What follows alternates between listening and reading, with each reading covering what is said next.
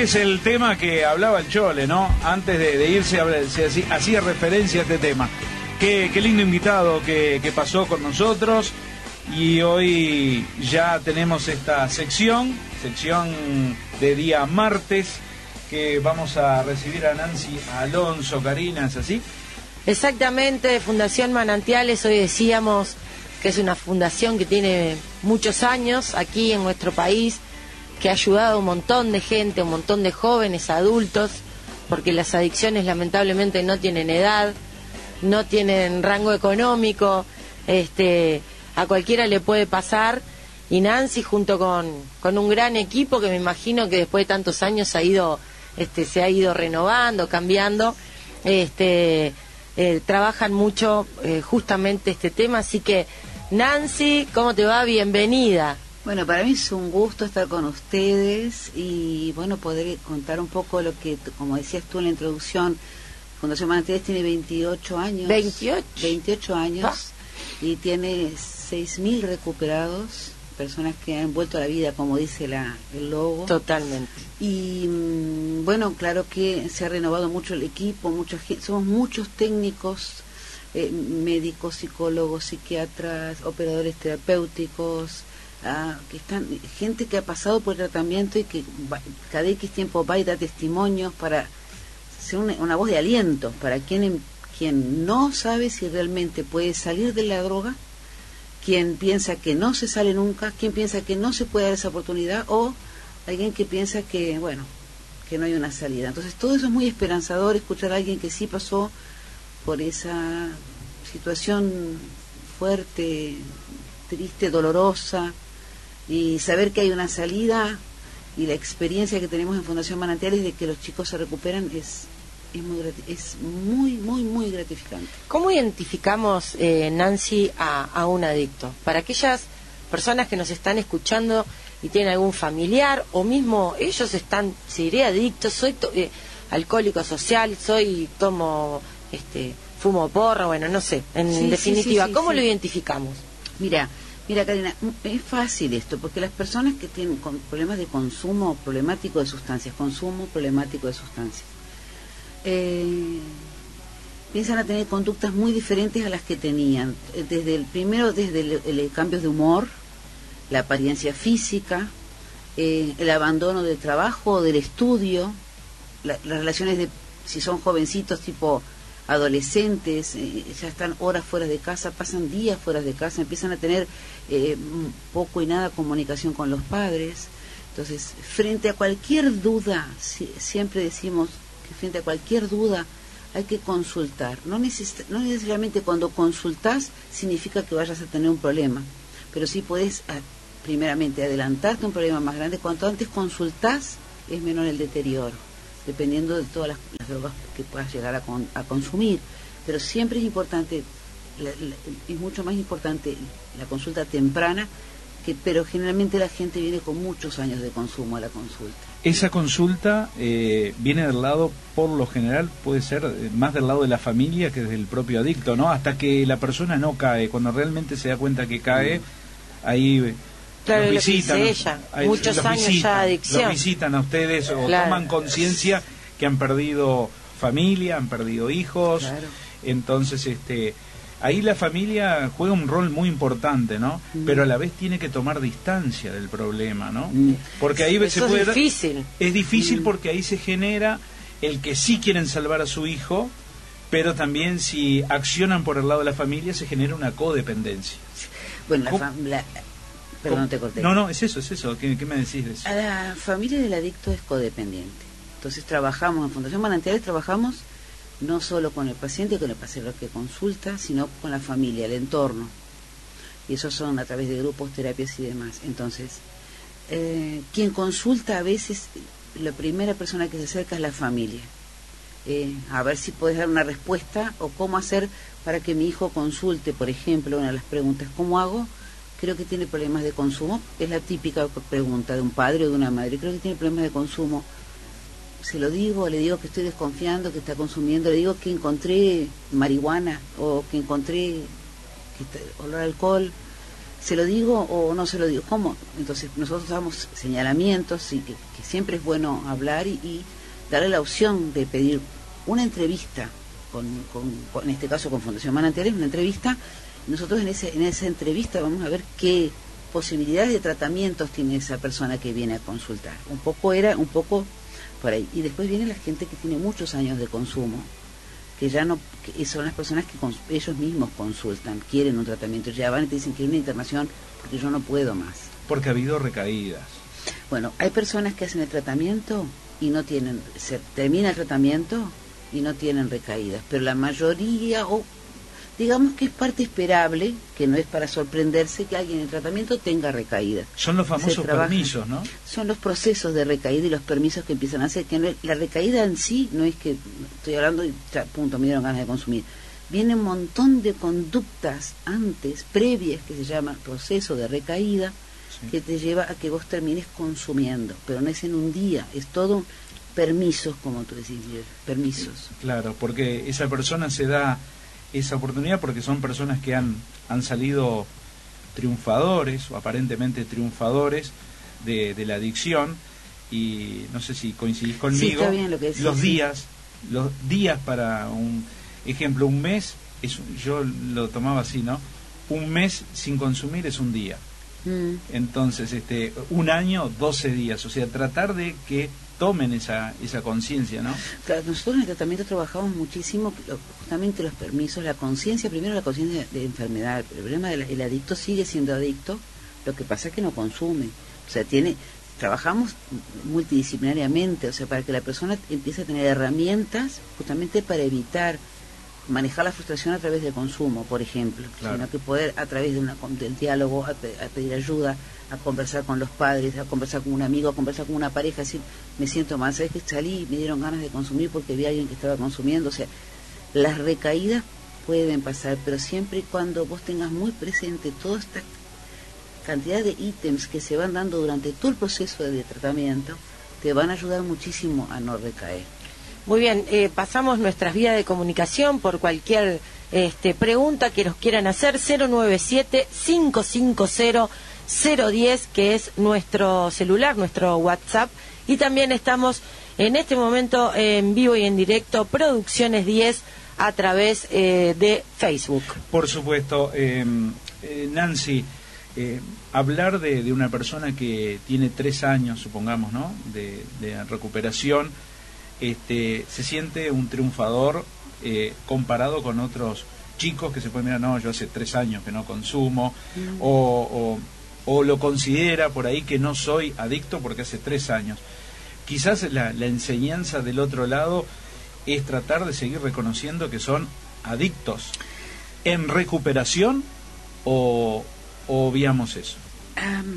creo que siempre hay que acordarse eh, por qué uno llegó a lo que llegó, en el caso de los adictos, porque llegó al consumo, todo el tiempo que le llegó, tener su tiempo limpio y evitar las recaídas, y el tener tres años de tiempo, de, tiempo limpio, como lo llaman los chicos en la fundación, mm, obviamente ellos lo viven con mucho orgullo, con mucha alegría, eh, pero eso no le hace que ellos puedan estar confiados. Siempre tienen muy presentes que no hay que estar nunca confiados, que siempre hay que estar muy atentos muy atento a, las mínimas conductas que puedan llevarte a, justificarte y, es una justificación detrás de la otra hasta que llega al consumo. Pero sí es bueno reconocer el logro, decir, bueno, tengo tanto tiempo limpio sin consumo, pero no tengo que olvidarme nunca este, a dónde puedo llegar si, si me descuido. ¿Cómo es el camino? Este, llegamos a Fundación Manantiales, entra un joven, un adulto, eh, quedan este, internados? ¿Cómo es el proceso para, para limpiarse, como es el término que, que se utiliza en este caso? Bien, Karina. Primero es una entrevista de admisión. Si es un menor, obviamente viene acompañado por la familia. Igual nosotros tenemos convenios con INAU. Muchos chicos vienen derivados por INAU. Y si es un mayor, tiene que venir acompañado por la familia. Salvo que sea una persona que no tenga familia, bueno, viene solo. Pero, digamos, la, lo que se estila es que venga acompañado por un familiar. En esa entrevista de admisión se hace una un encuentro con la persona que consulte y con el familiar. Entonces se resuelve a partir de esa entrevista qué tipo de tratamiento necesita esa persona que viene a consultar. tenemos distintos tipos de tratamientos. Tenemos la internación, tenemos los centros diurnos, que son de lunes a viernes, tenemos los que son tratamientos ambulatorios, que son con grupos semanales y terapias, y tenemos lo, que son las terapias eh, familiar e individual. Entonces, a partir de esa entrevista se resuelve qué tipo de tratamiento es el que precisa esa persona que viene a consultar. Y ahí se le explica, bueno, la familia habla, conversa y se le dice, bueno, la, admisión está hecha, por ejemplo. Entonces, cuando la familia se toma el tiempo para pensar, a veces dicen, bueno, sí, empiezo el tratamiento, empiezo, hoy me quiero internar. Y otros dicen, bueno, lo voy a pensar. O otros dicen, bueno, sí, ya mm, quiero ya que me agenden para empezar con, con, con los grupos, por ejemplo, ambulatorios. O sea, generalmente la gente no pone resistencias al tratamiento. Hay como una especie de idea de que la gente no quiere saber de nada. Cuando van a pedir ayuda, francamente... Ya han agotado todos los recursos. Lo necesitan. Hay ciertas resistencias, pero van buscando francamente la ayuda. ¿Y cuánto es el tiempo más o menos, este, obviamente, en general, porque debe haber excepciones, pero ustedes cuánto tiempo le calculan? Depende de la adicción, tal vez. ¿El tratamiento de sistema? Sí. Mira, generalmente los tratamientos tenemos, el tratamiento es la internación más o menos un año y después lo que es toda la reinserción social. Pa. Entonces, hay de ese pa. Y más, y más a veces. Lo que pasa que es, la internación, trabajas todo, lo sacas todo lo que es el ambiente de, consumo. Hasta las relaciones también, de cómo se vincula. algunas sí. Porque lo, lo rescatás lo cuidas, lo insertas el entorno en la sociedad, el entorno. Fundamental. que si se sigue juntando con gente que, que consumía, obviamente va a terminar consumiendo, o sea, no le va a servir. Es todo modificar todo un entorno, como decían ustedes, todas las juntas. Trabajás desde ese lugar, por ejemplo, la internación. Entonces, la internación trabajas muchas cosas, pero la internación al principio no te... Ahora con la pandemia cambió todo mucho porque la salida, los permisos de visita y demás están un poquito más mm, acotados con agenda y demás. Pero hablemos sin pandemia, en realidad. Entonces, en realidad lo que pasa es lo siguiente.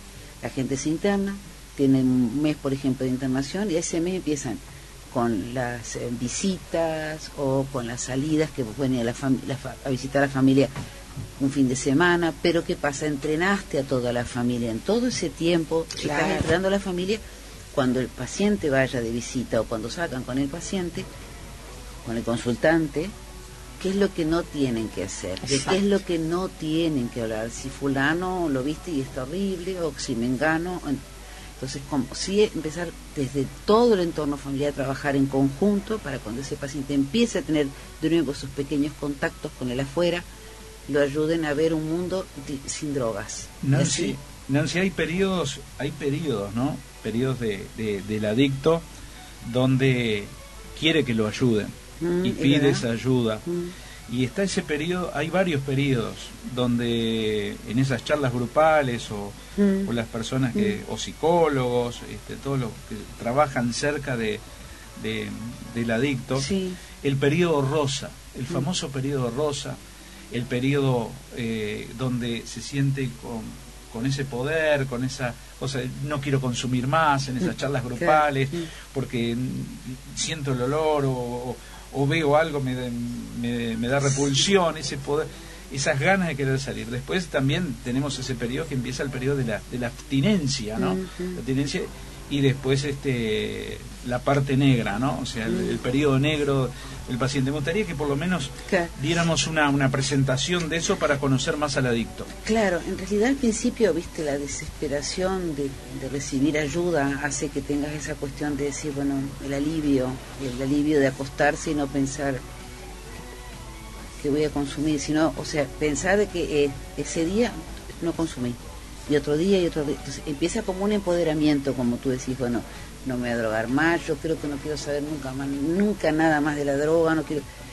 Ah, y después viene al, a los dos, tres meses de internación empieza el tema de decir, bueno, ya me curé, ahora me quiero ir. Me quiero ir a casa. Me hace gracia, pero no me río de mala, sino porque me hace gracia, porque en realidad lo escucho mucho, ¿no? Eso de que... Entonces, este es cuando tenés que trabajar justamente, no, ahora te sentís bien, porque pero te parece que no, pero en realidad es que seguir trabajando porque no es que se, te curás de un momento, no se habla de curación tampoco, no es que te olvidas de un momento al otro, sino hay que trabajar justamente ese, eh, ese sentimiento de, de, que puedo con todo, de que si pude tener tres meses limpios, por ejemplo, ya no me voy a ver a drogar. O sea, trabajar la fortaleza de haber logrado ese tiempo y seguir sosteniendo ese tiempo.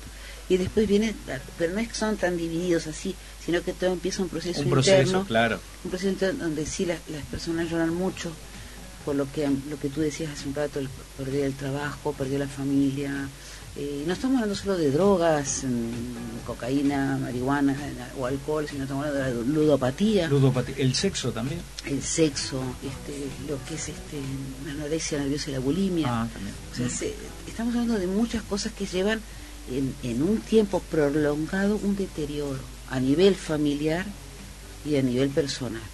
Entonces, hoy me decías de las familias, las familias trabajan en conjunto para justamente re, reponer eso vincular que estuvo roto, lo de codependiente de repente, bueno, no tratar de que pongan límites donde no se ponían, pongan eh, los no que no existieron y los sí que deben de haber, entonces, bueno, se trabaja, es multidisciplinario. Es difícil trabajar con, con la, eh, no del lado de ustedes, pero sí buscar la sinceridad entre el individuo que lucha por salir de la adicción mm. y, la, y la lucha interna que hay en, en querer consumir. Entonces mm. recurre el adicto a la, a la mentira, ¿no? A, a sí, el adicto es, es, es muy mentiroso, ¿no? Y la manipulación. Manipulación, mentiroso y, y, se miente a sí mismo también. Claro. Me parece que eso es la clave. Sí, pues esto así queda como que son malísimos, realmente tienen un problema. No, Entonces, no. No, pero no lo digo por ustedes, Chinés, pero está, lo quiero decir, o sea. No, pero a pero ver, no es, es acá así, no es malo ni bueno, acá este, esto es una enfermedad. Esto es una enfermedad. Es una enfermedad. Entonces, y en esa enfermedad existe esta- la esa mentira. Exacto. característica de, para lograr lo que ellos realmente quieren, que es el consumo, ¿no? Claro. Entonces, sí son expertos manipuladores, son expertos mentirosos. Este, lo que pasa es que llega un momento que ya no pueden, no pueden controlar más la mentira. Es tan obvia, ¿entendés? Y es tan obvia esa manipulación que no hay forma de poder taparla. Debe haber mucho sufrimiento también, ¿no? Mucho Porque dolor. nadie elige ser adicto. Nadie elige ser adicto. hay Ni, mucho ni pa- dolor. claro, hay mucho dolor de, dentro de, de esas Sí. personas y me imagino que, que es una de las cosas que, que deben tratar también en, en manantiales. Sí, Eh, y, y un sí, segundito, sí, sí. es- ese dolor está bueno, como decía Emilia, es- son personas que empiezan a trabajar internamente. ¿Qué les pasa? Es cuando empiezan a llorar, lloran mucho Claro. los chicos hasta que logran encontrarse con esa. con- Qué importante, con- qué importante. Y, Sí. lo- y lo mejor es que se puede salir. Claro que sí, se Claro. puede, se puede, se vamos puede. arriba. Eh, Nancy, este tema obviamente que va a seguir dando tela para cortar. y Vamos a tener todos los martes, Todos ¿no? los martes, por supuesto, Karina.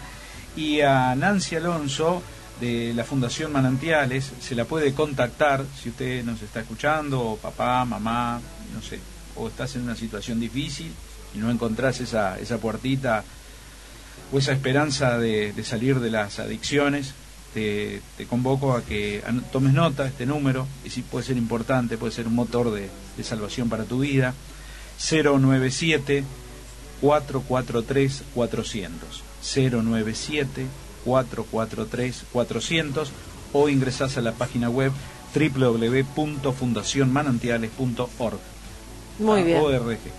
muy bien, Muy bien. muy bien. Bueno, Nancy, te agradecemos que hayas venido y te vamos a ver todos los martes. Bueno, no sé si voy a venir todos los martes. Bueno, pero- que los colegas vengan y demás. ¿Algún compañero, Sí, compañera? de- Sí, y algún testimonio quizás también. Y bueno, nos hace enseñas, no sé si lo puedo decir al aire, pero nos hace Sí. Sí, sí, sí. Sí, sí, lo dimos el teléfono. Es de la fundación, sí, el Sí, 097 44 3400 Muy bien, ahora sí. Gracias, chicos. Gracias, Nancy, por haber venido. Gracias un placerazo. un placer para mí vamos arriba, vamos arriba. chicos. Noche de 10, Noche en la de 10. 30. ¡Grande, Viñón! Radio Nacional. Por Dios, pega la tanda, nene.